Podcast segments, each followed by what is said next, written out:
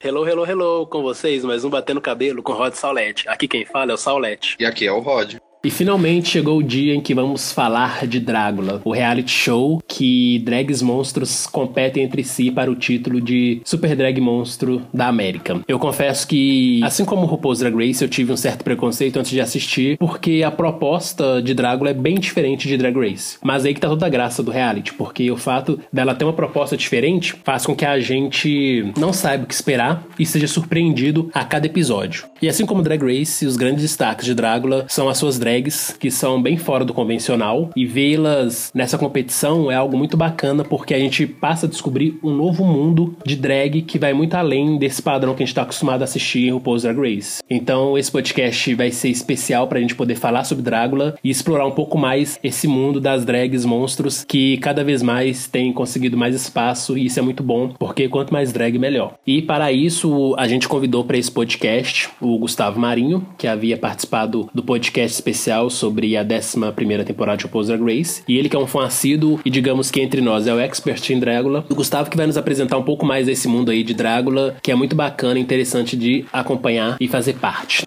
Oi, pessoal. Voltei para mais um episódio. Estava aqui comentando no final da 11 temporada de RuPaul's Drag Race. E agora, com a terceira temporada chegando, eu vim para ajudar a vocês, fãs novatinhos, a conhecerem Drácula. Esse programa que tá no ar desde 2016 e que agora estamos indo para a terceira temporada com mais drags. Estamos cheios de expectativas do que pode acontecer.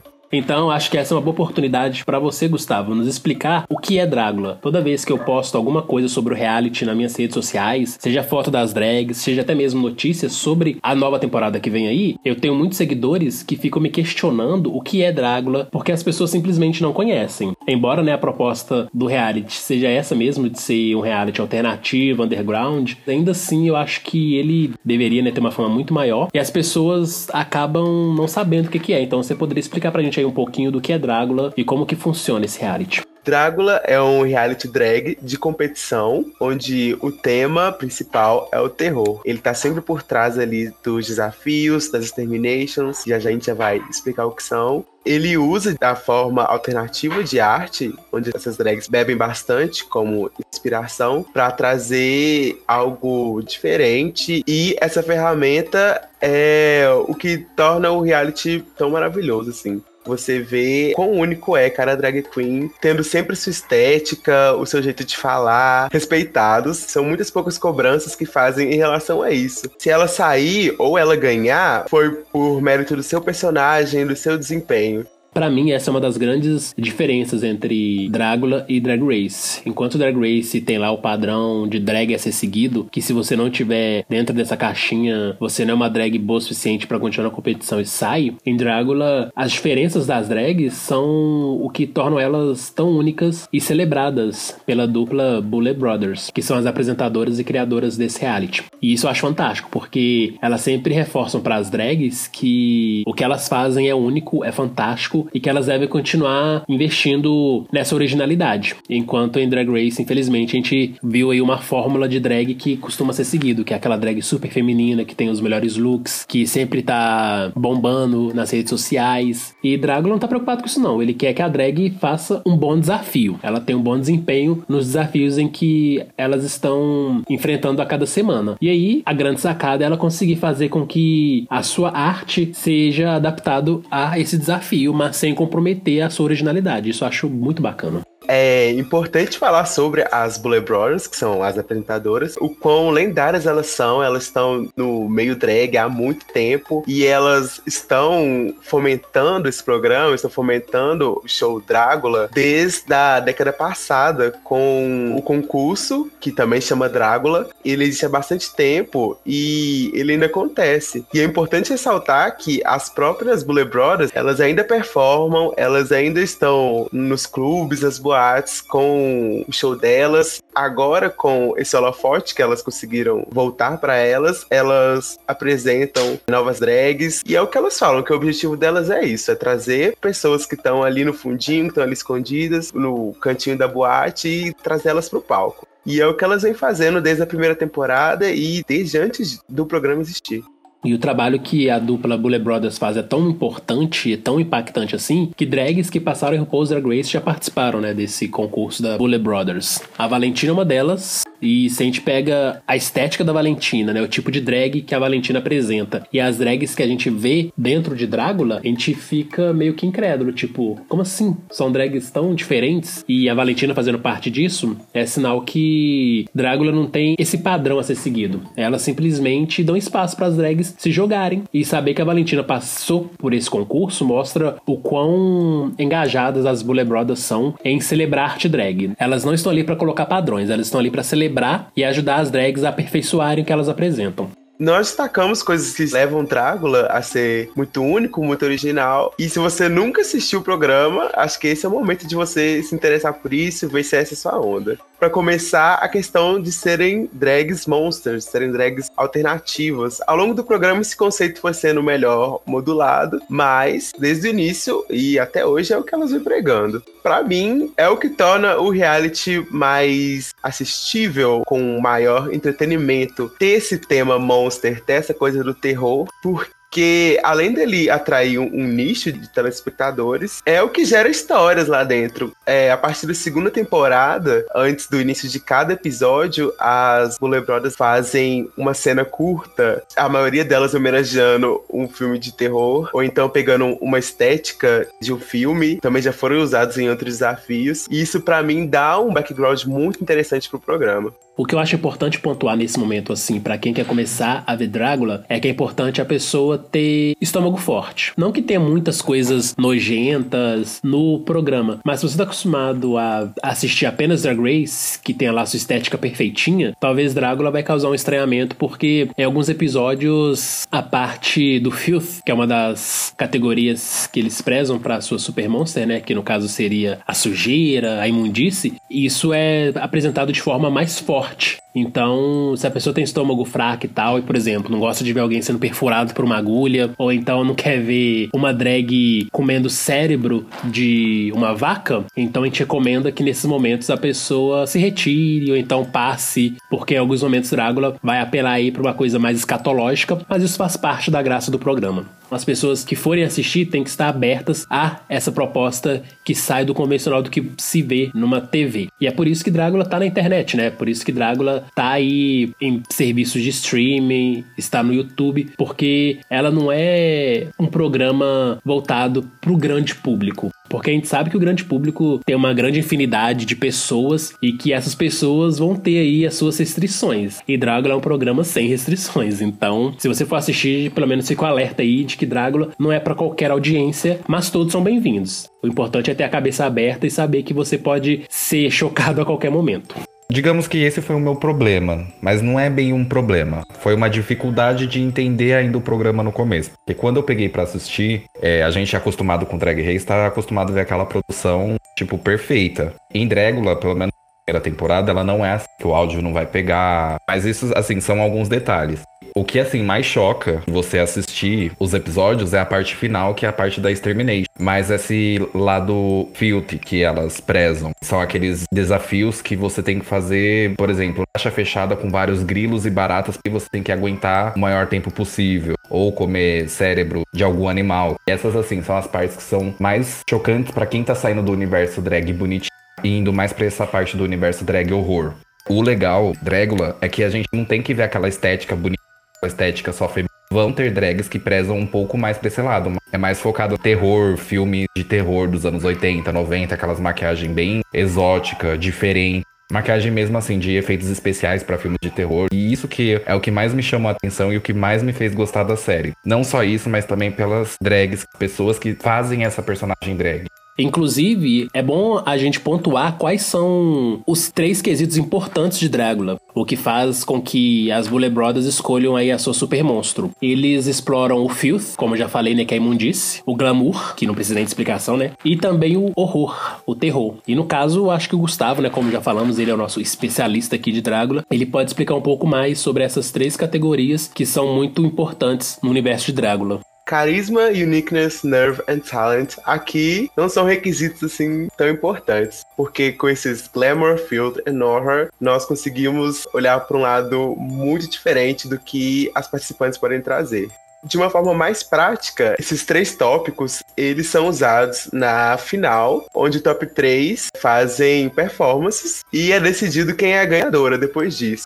Mas ao longo do programa é muito importante que elas consigam equilibrar esses três fatores. Para mim é, foi uma forma maravilhosa, assim, porque na primeira temporada eles usam isso na abertura e eles vão fomentando isso durante os episódios. E no último episódio você saber que essas são as categorias que elas têm que passar para chegar na coroa, dá um, um storyline, dá um que de tudo foi planejado para que chegasse nisso, sabe? Espero que durante todo o programa se mantenha. Quando uma drag se inscreve para um concurso, ela já vai pensando no que levar e para as pessoas que estão assistindo agora, é, sabendo o cast da próxima temporada, isso já cria uma expectativa muito grande do que elas vão levar e do que elas vão apresentar dentro dessas três categorias durante os episódios. Então, já que apresentamos para vocês o que é Drácula, agora a gente pode explorar um pouco mais cada temporada. E vamos começar, obviamente, pela primeira temporada. A primeira temporada, como já falamos aqui anteriormente, ela estreou em 2016. E quando ela estreou, eu estava bem por fora do que era Drácula. Na época que estreou, eu não dei muita atenção, então eu não acompanhei todo o buzz, toda a repercussão que teve. Mas eu acredito que o Gustavo, já que né, é o nosso viciado em Drags Monstros, esteve aí acompanhando desde o início e pode nos falar aí como é que foi a reação dos fãs, porque eu acho que assim como Drag Race, o surgimento de Drácula a princípio não foi levado tão a sério. Como tudo que envolve obras de LGBTs, né? A gente infelizmente ainda sofre desse preconceito, até mesmo por conta de pessoas da nossa comunidade que não dão valor para aquilo que nós criamos. Tanto que a gente tem um péssimo hábito de eleger cantora cis heterossexual como rainha do vale. Tipo, não, não, não e não. A gente cheio de representante LGBT e temos que eleger nossas seis rainhas entre os nossos mesmo. Mas enfim, eu acredito que deve ter tido aí uma repercussão interessante quando lançou. E chegar nesse momento na terceira temporada mostra que o programa se estabeleceu e agora, assim como Drag Race, vai seguir a sua trajetória, trazendo cada vez mais drags monstros aí pros holofotes que elas merecem estar.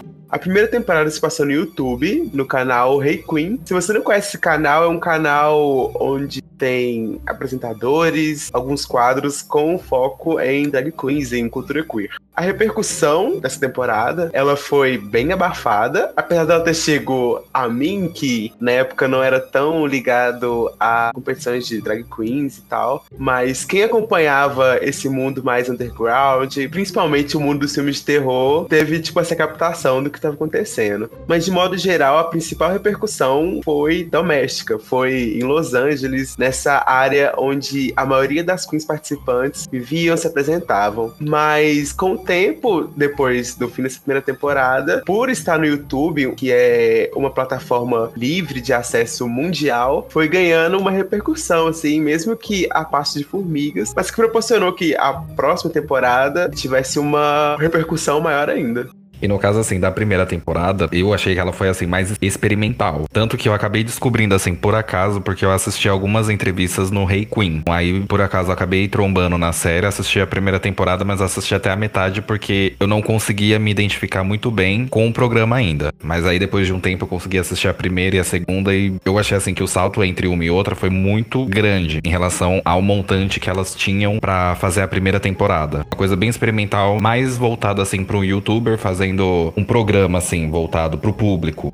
É muito importante a gente olhar a primeira temporada e saber que é, é como o Rod falou, é, é, algo experimental e ela tem um orçamento muito baixo e tal. E para quem ainda não assistiu e tá escutando, eu aconselho a começar pela segunda temporada. Ela, ela, é mais confortável de assistir. Depois você volta na primeira, porque se você tá muito acostumado com programas de televisão e tal, pode ser um pouco desconfortável de assistir por questões técnicas mesmo. Mas depois você volta porque ela tem um cast podcast muito interessante, tem provas muito legais e, assim, uma vencedora que é uma grande revelação do mundo drag. A primeira temporada, se a gente for analisar assim a questão técnica, é como se ela tivesse sido gravada com o celular Moto G durante o fim de semana. E aí eles jogaram no YouTube e deu certo. E aí os patrocinadores chegaram e eles conseguiram lançar uma segunda temporada com profissionais mais qualificados. Mais uma vez, né, comparando com Drag Race, eu acredito que a gente tem que, assim como a primeira temporada do programa da RuPaul, simplesmente ignorar a parte técnica e focar mais no programa em si, nos desafios, nas drags. Porque o show é tão incrível que a parte técnica acaba ficando em segundo plano. Porque se você for ficar muito preso na parte técnica, assim como em Drag Race, por exemplo, que aquele filtro de luz que eles usaram era péssimo e fez a gente ficar com uma sensação de que estava vendo algo dos anos 70, em Drácula, uma das coisas que pesam muito na primeira temporada é a qualidade péssima do som. Em alguns momentos a gente não consegue entender o que as drags estão falando. E aí a gente tem que agradecer a equipe que legenda, que conseguiu fazer com que vários momentos ali fossem compreensíveis. Mas é isso, né? Por ser uma temporada experimental, a captação de imagem e de áudio ainda estava deixando a desejar. Mas aí, quando eles vão pra segunda temporada, entra em cena a World of Wonder, que é a produtora de RuPaul's Drag Race, que pega Drácula para produzir também. E aí a gente vê um salto grandíssimo na qualidade da imagem. Mas em compensação também a gente começa a ver aí mais roteirização da temporada em si. Algo que a gente tá acostumado a ver em Drag Race, né? Aquela coisa de produção tramando ali nas entrelinhas. Em Drácula isso não é tão grande, mas eles pesam, por exemplo, nos dramas entre as drags. E enquanto na primeira temporada a gente tem uma vibe mais Drácula Best Friends, já na segunda temporada é guerra do primeiro ao último episódio, praticamente. As drags querendo se engolir o tempo todo, se provocando. E às vezes pode soar até incômodo, porque fica gritante que aquelas brigas ali são brigas necessárias e mesmo para forçar um roteiro. Mas em outros momentos a gente percebe que as brigas são realmente reais e que elas tinham que resolver isso ali para não levar essa treta para frente.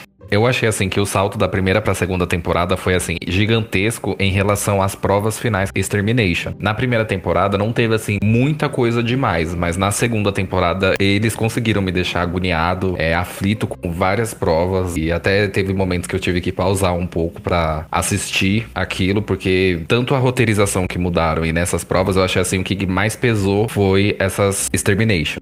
Então, já que é uma coisa que tem sido muito recorrente aqui, vai lá, Gustavo, explica para nós o que são as exterminações, as extermination de Drácula como em Drag Race nós temos o Lip Sync for a Life, aqui nós temos as Terminations, que são as drags com pior desempenho da semana. Elas participam de alguma prova que vai testar o limite delas, tipo assim, a vontade que elas estão de continuar no programa. É um pouco complicado, por um lado, porque pode parecer um pouco hipócrita colocar drag queens, que são artistas de palco, de, de maquiagem, para fazer certas coisas. Mas por outro lado, o entretenimento é tão grande e você sente que as queens que estão lá concordam em fazer aquilo e elas têm vontade de fazer, você consegue relevar essa parte do que artistas que costuram, fazem maquiagem, performam, estão, tipo assim, se furando com agulhas ou então passando a noite em caixões cheios de insetos.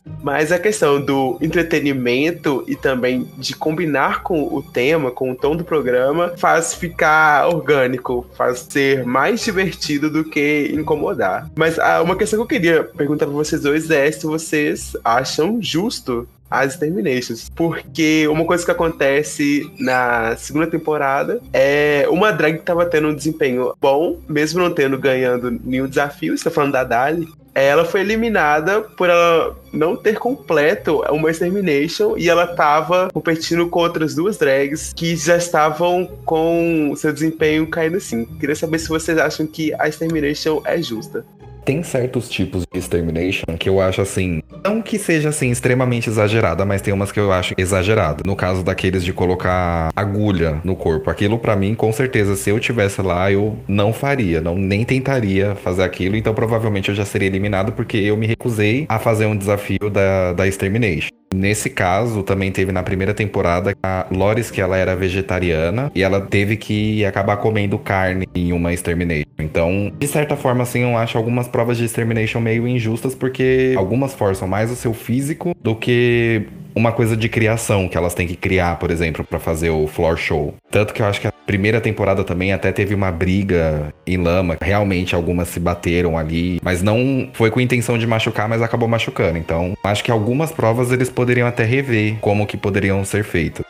Nossa, essa questão de rever, então a gente nem vai assistir a terceira temporada, cancela, porque as Bullet Brothers já avisaram que as exterminações vão ser ainda piores, ou seja. Nossa, é. E, tipo, perguntaram pra Eva, a Eva falou que, tipo, as terminações dessa temporada, tipo, pesadíssimas, que vai, tipo, ser muito nojento. Agora, o que, que eu acho das exterminações? Aí eu vou apelar pro All Stars de RuPaul's Drag Race. Quando as drags topam participar do All Stars, desse novo formato que começou a partir da segunda temporada do All Stars, uma das regras é a seguinte: as drags que estão no bottom, independente do desempenho na temporada, elas estão aptas a serem eliminadas se a campeã do Lip Sync for Legacy decidir eliminar essa drag. A gente viu isso, por exemplo, com a Manila, que muitos fãs acharam injustíssimo ela ter sido eliminada no All Stars 4, mas aquilo. A regra não é essa. Se você caiu no bottom, você corre risco de ser eliminada, independente do seu desempenho. Então, quando a gente pega Drácula e vê as regras de Drácula, e lá fala que você tem que cumprir a Extermination, e a partir disso, as Buller Brothers vão decidir se você continua ou não na competição, para mim, o que fica é exatamente isso. Se as drags, quando vão participar de Drácula, assinam um contrato e no contrato fala que elas têm que cumprir a Extermination para continuar na competição, a partir do que as Buller Brothers decidirem, então não vejo isso como algo injusto. Agora que as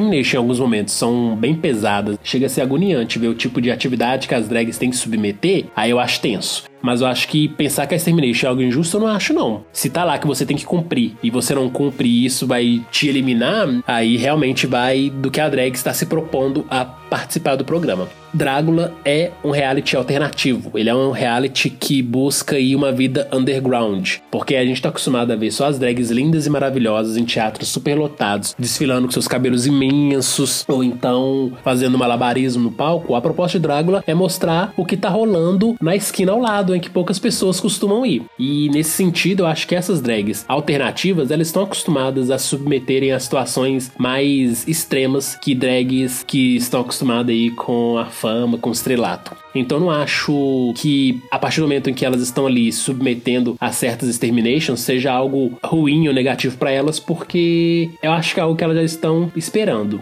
E também é aquela questão do livre-arbítrio. Se você não quer e acha que aquilo vai contra os seus princípios ou é algo que você não está disposta a submeter, ok, não participa e aí arque com as consequências. Por exemplo, teve uma extermination que foi de fazer uma tatuagem. Eu achei essa pesadíssima. Eu não tenho nenhuma tatuagem e não tenho vontade de ter no momento da minha vida. Então acho que essa extermination iria me eliminar, porque eu não iria topar fazer uma tatuagem, ainda mais pela proposta lá, que era pra ser uma tatuagem zoada, estilo prisioneiro. Então, como não é o meu caso, eu não queria, eu super não quero, tchau, valeu pela oportunidade. Não acho que a extermination em si seja injusta. Ainda mais se a gente for analisar que Drácula, por mais que seja comparado com Drag Race em vários momentos, ele tenta se mostrar original e não tão preso a essa fórmula que a RuPaul criou, então acho que é muito justo da parte deles terem esses desafios, essas coisas diferentes. E nesse caso, Extermination é essa diferença que eu acho que casou muito bem com o programa. Na primeira temporada, a primeira Extermination é a das drags que ficam presas dentro de um caixão e aí eles jogam vários insetos nas drags e depois jogam até um líquido nelas que é para simular urina, mas a gente sabe que não é urina, né? Pelo menos eu acho que não seja, mas se for também, foda-se. Eu acho que nesse caso, quando a gente viu nesse primeiro momento aí, o tipo de Extermination que as drags teriam que se submeter, eu acho que já deu o tom do que viria daí para frente. Por mais que algumas Extermination que vieram depois tenham sido meio chocantes, eu acho que a primeira Extermination já nos mostrou que Drácula estava ali para romper padrões. Então, eu acho que dali em diante eu já fiquei até assim, ok, o que vier é isso aí, nada de ser puritana agora. Essa é a proposta do programa e eu vou abraçá-lo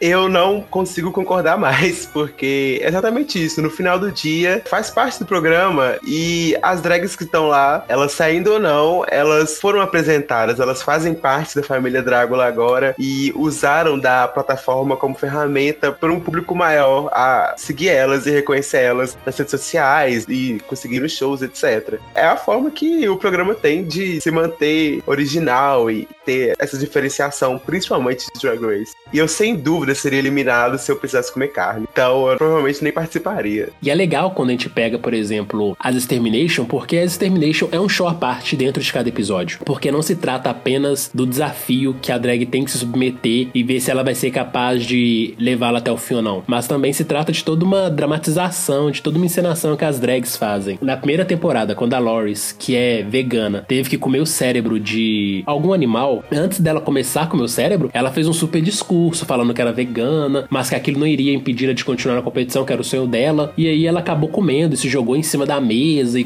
começou a mastigar aquele cérebro que, né, pra gente que tá assistindo é algo bem nojento. Mas isso é muito fantástico, porque ficou toda aquela tensão. Ela vai comer ou não vai comer? Ela vai romper com os próprios princípios ou não? E assim, é uma decisão dela. E está rompendo ou não com os princípios é uma questão pessoal dela com ela. E ela sabe por que fez aquilo, mas pra gente que tá assistindo, o impacto é muito grande, porque até então ela veio construindo esse discurso muito forte de ser vegana para chegar no momento crucial da competição, ela ter que colocar em xeque esse estilo de vida que ela escolheu. Então acho isso muito fantástico em Drácula e coloca pra gente outras questões que a gente não costuma ver em Drag Race. Outra coisa que é bem legal da gente ver em Drácula nesse momento é que quando a gente pensa, por exemplo, em monstros, a gente pensa em vilões de filmes de fantasia. A gente pensa num ogro, a gente pensa num vampiro, pensa num dragão, ou seja, a gente pensa em criaturas místicas que estão ali para destruir a vida ou a trajetória de um mocinho, de um herói. E em Drácula, a gente vê os monstros por uma outra perspectiva. A gente vê ali o lado mais humano, o lado sensível, o lado humorístico. E nesse caso da Loris, por exemplo, quando as drags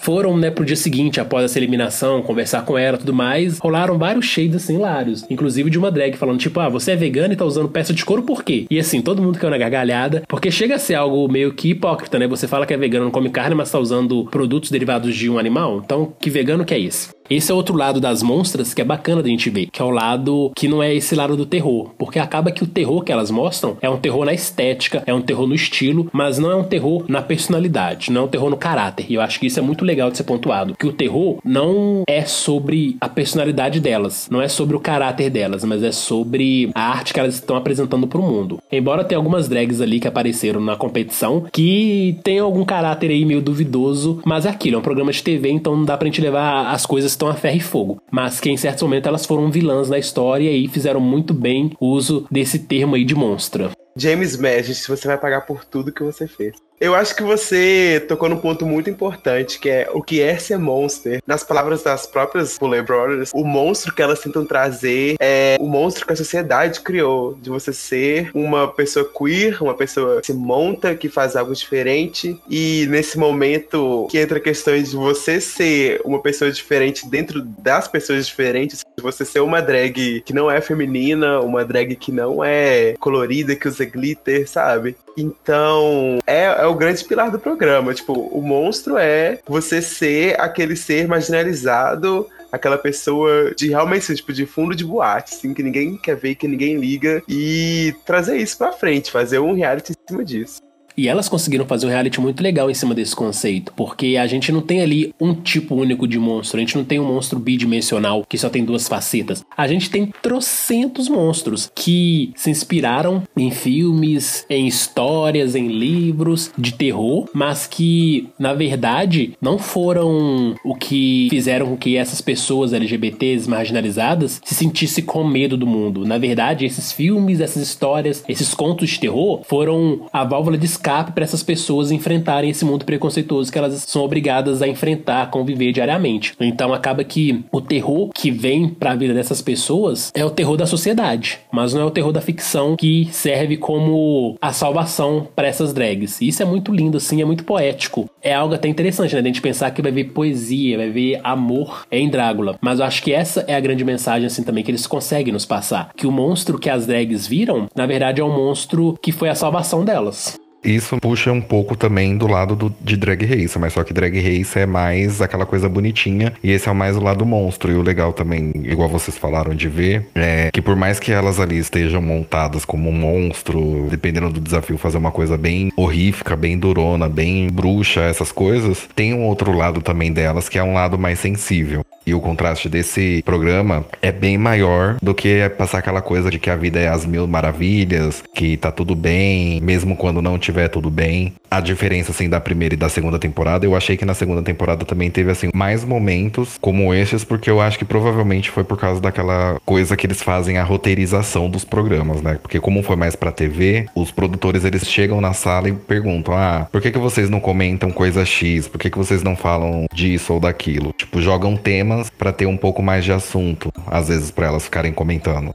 E já que a gente tá, né, falando nessa questão de roteiro e citamos Drag Races várias vezes, é importante a gente tentar fazer uma diferenciação entre Drácula e Drag Race, porque a comparação é inevitável. Não tem como a gente não comparar Drácula com Drag Race, porque Drag Race foi o programa pioneiro, foi onde tudo começou. Então, não tem como Drácula fugir completamente à fórmula que Drag Race criou. Mas Drácula, ao seu modo, conseguiu se diferenciar e conseguiu se estabelecer como um reality alternativo diferente de Drag Race. Mas em várias entrevistas, as Bullet Brothers sempre comentam sobre essas comparações que é feito entre um show e outro. Alguns momentos, elas até falam que elas não curtem muito essa comparação, porque Drag Race tem o seu padrão de drag, que é o padrão de drag que as Dráculas querem quebrar, que elas não querem se ver associados porque Drag Race, por ter esse padrão de drag, acaba sempre mostrando as mesmas drags em toda a temporada. Quando a gente fala mesma drag, é mais na questão de estética, assim, de estilo, e não na questão de personalidade, que a gente sabe que as drags são bem diferentes. Mas aí, uma diferenciação, obviamente, entre as drags que estão em Drag Race e as rainhas que estão em Drácula. E as Bullet Brothers gostam de diferenciar isso, apontando que o que elas querem mostrar pro mundo são as drags underground que não teriam espaço, por exemplo, em RuPaul's Drag Race. Quando a gente vê, por exemplo, a Ivy Odley, que venceu a 11 primeira temporada, aparentemente a estética dela, o estilo dela, casaria muito bem com a Drácula. E certamente sim. Tanto que em uma entrevista, as Bullet Brothers falaram que gostariam de ver a Ivy em seu programa. Mas é aquilo, até mesmo a Ivy tá dentro de uma caixinha que é mais confortável ela aparecer em Drag Race do que ela aparecer em Drácula. Então é importante fazer essa diferenciação entre um programa e outro. E é bacana também de perceber como que as Buller Brothers são gratas ao que o RuPaul fez pela comunidade LGBT e pela cultura drag. No final da primeira temporada, quando estão subindo os créditos após coroarem a campeã, após toda aquela festa de celebração desse primeiro ano do show, elas colocam uma mensagem agradecendo o RuPaul, falando que o que ela fez foi muito importante para a arte drag, para que eles continuassem celebrando e levando a arte pelo mundo afora e por isso elas são muito gratas ao que RuPaul fez fez pela arte drag nos últimos 30 anos de carreira de RuPaul, porque mostra como as Buller Brothers são gratas para aquela figura que abriu portas para que outras figuras não tão desejadas nesse meio pudessem brilhar ao seu modo. Isso eu acho fantástico. Voltando para a primeira temporada, eu quero saber de vocês os momentos favoritos. Os meus foram as Exterminations já citadas da Loris, aquele discurso enorme sobre veganismo e depois ela batendo com a cara no cérebro, a luta na piscina de lama. Aquilo foi, sim, o ápice do entretenimento. E meu terceiro momento favorito foi no primeiro episódio, quando elas estão entrando e descobriram quem tá no cast junto com elas, quando a Melissa tira o saco do, do sequestro, assim, da cabeça, e as outras queens estão, tipo assim, super chocadas que a Melissa tá entre elas. Pra gente que é um pouco difícil de reconhecer algumas drags que fazem sucesso lá local, mas a Melissa, ela vem de uma casa muito consistente, ela é matriarca e tal, ela já é, tipo, uma lenda, e era muito difícil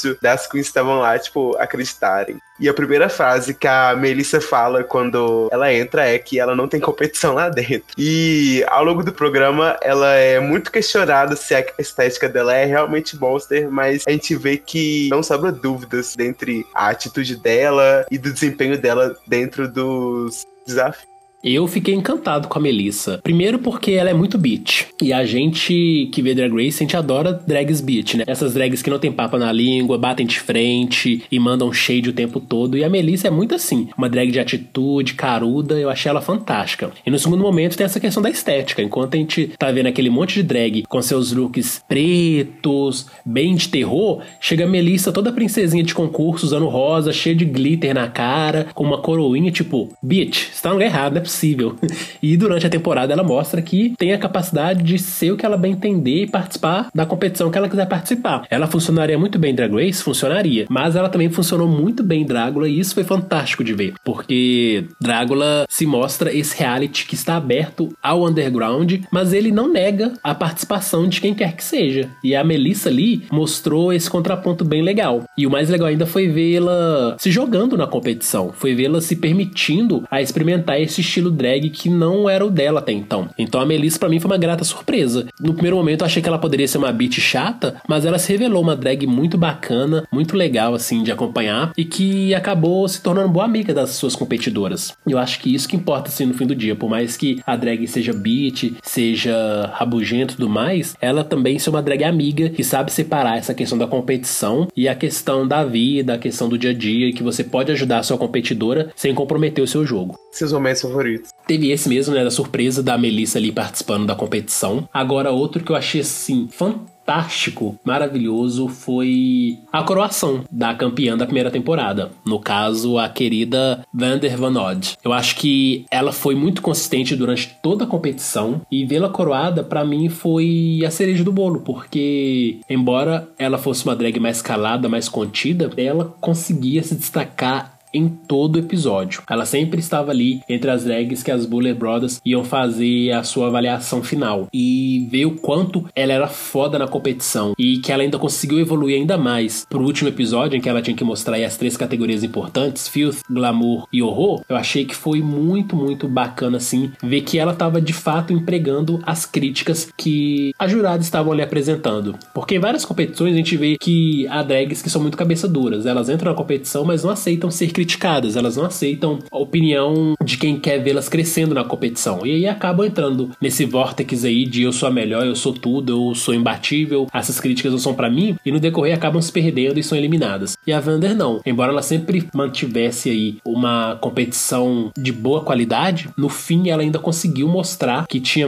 o que aprender e a sua coroação para mim foi o ponto alto assim da temporada. Outra questão que eu adorei na primeira temporada que envolve a Vander Van Odd foi quando durante um episódio em que ela venceu o desafio principal, as Buller Brothers vão lá e fazem uma coisa genial que é jogar a Vander na Extermination. Tipo, what the fuck? Aquela coisa assim, explosão da mente, né? Como que uma drag que foi a melhor da semana acaba caindo na exterminação? E a explicação dela foi genial. A gente tá vendo que você é muito boa e tem sido consistente até aqui, mas como é você numa situação extrema? Numa situação de exterminação mesmo. E aí elas deram a proposta, né? A gente quer ver como você é nessa exterminação, mas você não é obrigado a participar. E aí, você vai querer participar correndo risco de ser eliminada ou você prefere se manter imune a isso? E a Vender, de cabeça erguida, foi lá, participou e continuou na competição. E é bacana que foi esse episódio que a Loris foi obrigada a comer carne. Os meus momentos favoritos, como eu adoro uma farofa programas, foi aquela Extermination que elas tiveram que lutar na lama. E assim, foi até uma coisa legal e engraçada de ver. E o outro momento que eu gostei tanto do desafio principal, que foi elas fazerem aquelas roupas bem fish, toda de rosa, e a extermination desse episódio que foi elas fazerem uma dublagem da Nails, da Alaska Thunderfuck, que foi do RuPaul. E enquanto elas eram distraídas, que as pessoas ficavam jogando objetos, jogando coisas nelas, eu achei assim, poderia ser um pouco mais produzido naquela época. Eu achei legal de ver por causa dessa coisa de farofa, já que não hoje em dia acontece muito isso, mas de vez em quando acontece de um artista ser ruim ou falar alguma besteira no palco e atacarem essas coisas durante a apresentação ou se não durante o discurso. E eu gostei bastante desses dois momentos, que foi assim o que mais me chamou a atenção em Extermination.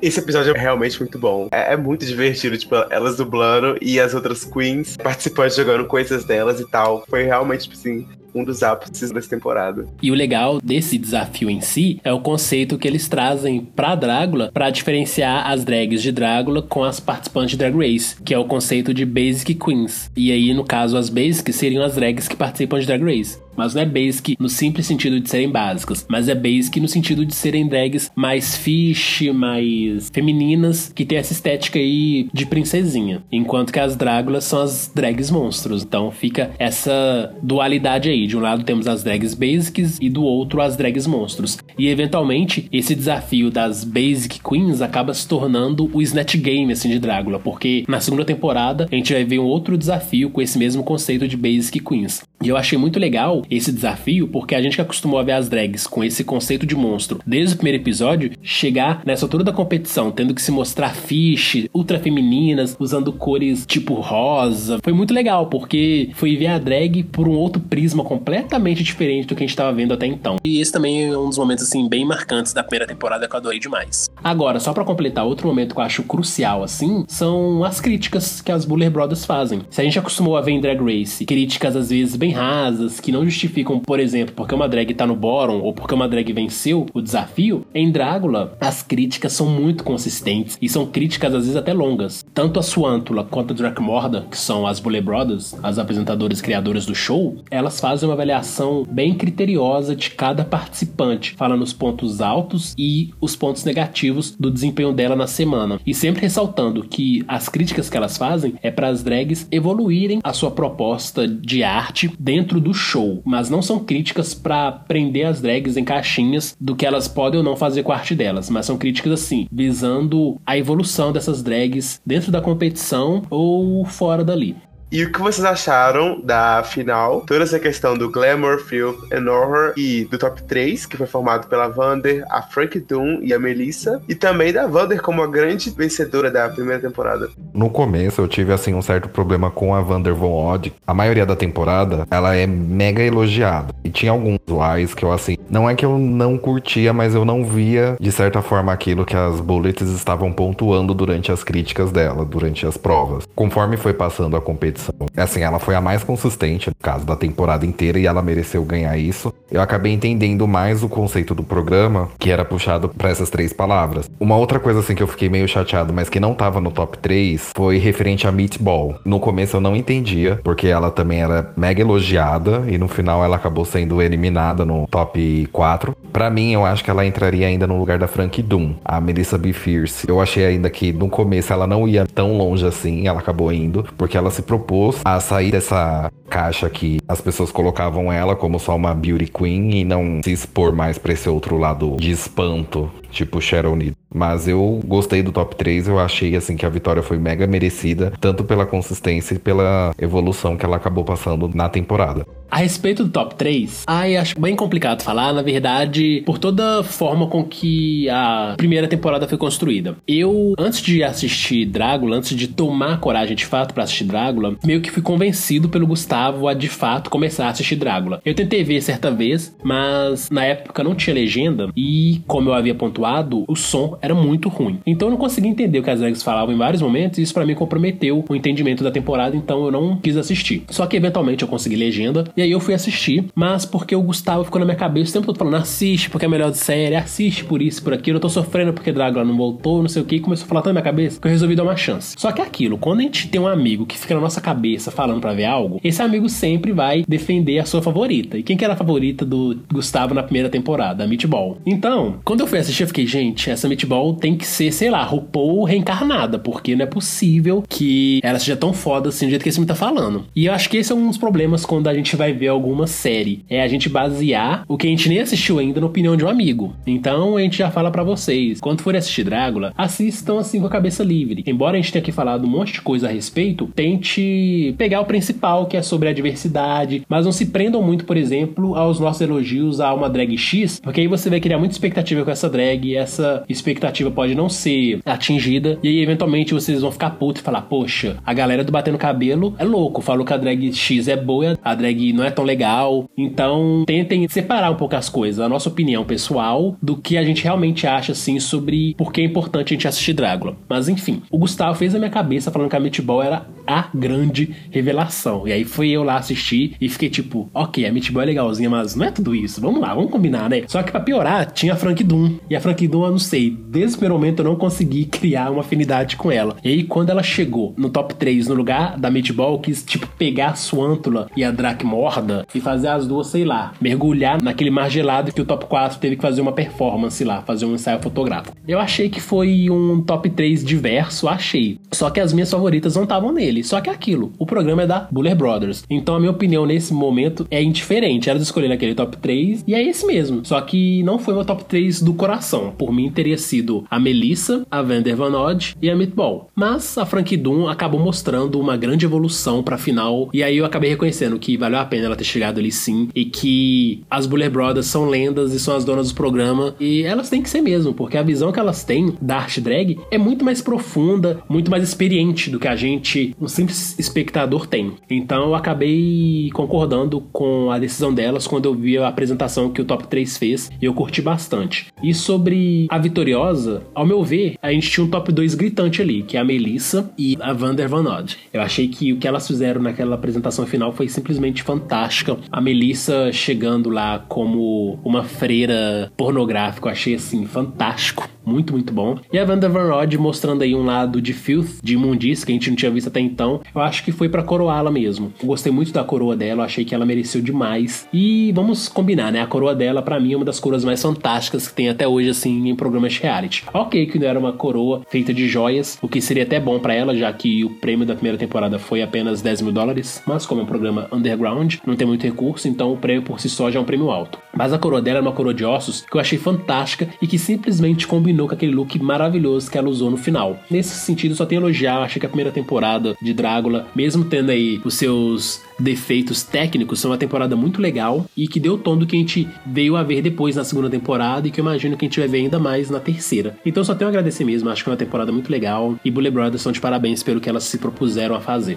Essa final é o ápice dessa temporada. E assim, por mais que a Frank Doom tenha sido colocado em questão aqui, eu acho que ela apresentou uma estética muito interessante. E dentro do programa, a questão da Meatball, dela ser uma queen mais para da comédia, por ela ser, ter essa personalidade muito carismática lá dentro, isso não performava tão bem quanto as questões estéticas que a Doom conseguiu apresentar. Mas a Meatball ainda é para mim a, a, grande revelação da primeira temporada. Mas juntamente com a Wander, é claro, a vencedora. Esse último episódio ele é maravilhoso, assim. A questão dela comer vômito no, no Filth, o look final dela é maravilhoso, aquele ser todo ensanguentado, provavelmente morto, a coroa Para mim, hoje, a Wander ela é uma das drags que mais compensam a gente acompanhar as performances são sempre algo opulento, algo muito performático, muito artístico. Ela nunca tá numa zona de conforto. Ela tem um visual muito marcante, muito original também. Você reconhece a estética dela muito facilmente. E o grande prêmio dela, ganhando essa temporada, foi que agora ela é produtora de Dragula. Ela produziu a segunda temporada, produziu a terceira. Essa afinidade que ela teve com as Blue Brothers, que ela criou, foi muito importante. Ela participou de de coisas muito cruciais na segunda temporada, inclusive de escolher quem seguiria pro top 3. E já que eu toquei no assunto, eu queria saber de vocês se vocês acompanham ainda, se vocês têm uma Queen favorita dessa primeira temporada que vale a pena continuar seguindo nas redes sociais, assistindo shows, etc para mim são a Vander e a Meatball. A Meatball ela é a única queen de Nova York que participou dessa primeira temporada e ela traz essa estética de Nova York que para quem assiste Drag Race é muito marcante. É essa coisa camp, mas também com muito humor envolvido, muito carisma. A gente pode pegar isso da Bob, da Miss Cracker, ela representa muito bem esse nicho de, de, Nova York. Ela conseguiu muitos feitos depois do programa, virou repórter de um aplicativo. Ela tem um show solo. Na última DragCon, ela fez um painel junto com a Nina, Nina West, participante da décima primeira temporada de Drag Race, que eu queria muito estar lá. Devia ter sido tipo, uma das conversões mais engraçadas do, do ano envolvendo drag queens. E a Melissa eu gosto de ver porque eu tenho esse ar dela de, de que ela é uma lenda. E nas redes sociais ela, ela é muito fofa. Também é uma que eu acho que ela deveria ter outras oportunidades além dessa primeira temporada. Talvez um All Monsters. Seria interessante a gente citar também quais que a gente gostaria que voltasse no All Monsters. Já nesse caso, que eu gostaria de ver a, a Melissa de volta. Pra mim, ela tem um porte de winner, assim. Ela mostra que ela é uma lenda e ela, com as atitudes dela, com as performances impecáveis, ela, ela traz isso à tona. As drags da primeira temporada de Drácula que eu mais curti foram a Vander Van Odd, sim, disparado. A Meatball, com o tempo eu achei ela bem divertida, bem engraçada. Esse ar aí que você citou de Nova York, bem extravagante, bem comediante, algo assim marcante dela. E também Shady, né? Porque ela conseguia aí participar de todos os babados da primeira temporada, mas sem causar um certo desconforto entre as drags. Ela mandava os shades, as drags caíam na risada e isso era divertido demais de acompanhar. E a Melissa B. Fierce, eu acabei também criando um crush nela, porque ela é uma drag muito fantástica, ela é muito criativa e ela realmente faz jus a esse título de ser uma lenda drag. E a Melissa é uma drag que eu acho que tem todo o perfil de participar de Drag Race e chegar no top 3 fácil e quem sabe ganhar. Mas eu não sei se o Paul olharia com bons olhos uma drag que já participou de outro reality de competição drag. Mas eu acho que a Melissa ela tem todo esse potencial aí para poder participar de Drag Race eventualmente, se ela quisesse, né? Também tem a questão dela querer.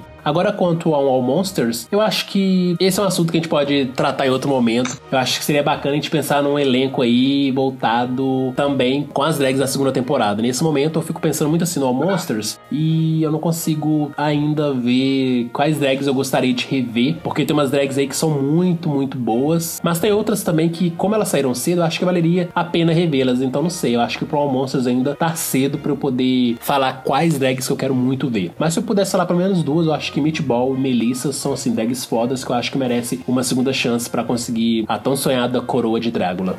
Eu posso ser julgado de uma das queens que eu gosto, porque eu gostei bastante da Loris, por ela ter aquele jeito, um fofinho bonitinho e uma outra assim que eu vejo também de vez em quando nas redes sociais é a Meatball e a Melissa B. Fierce. A Melissa B. Fierce mais voltado para esse lado da estética que eu gosto de ver e da Meatball é para ver o que, que ela tá fazendo no momento, porque no começo eu tinha problema com ela na temporada de todo mundo gostar dela e eu não ter gostado tanto. Aí como ela acabou me cativando, eu ainda tenho assim interesse de ver. Raramente o que eu vejo é sobre a Vander Von Odd, por enquanto é isso, galera. Esse foi o nosso primeiro podcast sobre Drácula. Aqui nós resolvemos pontuar os momentos mais marcantes, o que é a série. Certamente faremos um novo podcast em breve para poder também falar sobre a segunda temporada. Como a segunda temporada teve uma evolução muito grande em relação à primeira, tem muita coisa a ser comentada. E também vamos falar das nossas expectativas com a terceira temporada. A gente acredita que é um reality que vale muito a pena, embora ele não tenha a fama e o status que Drag Race tem, mas a nossa equipe aqui acredita acredita que é um reality muito importante a gente acompanhar e porque, acima de tudo, é entretenimento de LGBT para LGBT. E nesse mundo que a gente vive atualmente, a gente precisa se ver na TV, a gente precisa se reconhecer nos artistas que a gente anda consumindo. E Drácula, ele consegue fazer essa ligação conosco. Mesmo que ele seja uma proposta diferente de Drag Race, a gente consegue se enxergar nessas drags monstros porque as histórias de vida delas são semelhantes às nossas histórias de vida. E por mais que a capa ali seja a capa do terror, seja um roteiro que a gente não está tão familiarizado, no fim do dia é sobre LGBTs tentando uma vida melhor através da arte drag. E isso é fantástico e deve ser celebrado. Muito obrigado, meus convidados. Gustavo, por ter mais uma vez topado aí conosco participar do Batendo Cabelo com Rod Saulete. E Rod, né, que é meu parceiro aí desde o primeiro podcast. E a partir de agora a gente vai tentar trazer novos podcasts com temas variados, sempre explorando aí cultura, pop, comunidade LGBT e arte drag. E por enquanto é isso. Em breve a gente volta com um novo programa para vocês vocês. Beijão, aqui quem falou foi o Saulo. Foi o Rod. E o Gustavo.